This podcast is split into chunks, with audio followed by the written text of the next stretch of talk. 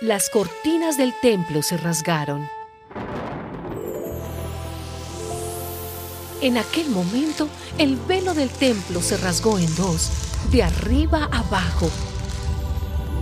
La tierra tembló, las rocas se partieron y los sepulcros se abrieron. Y hasta muchas personas santas que habían muerto volvieron a la vida.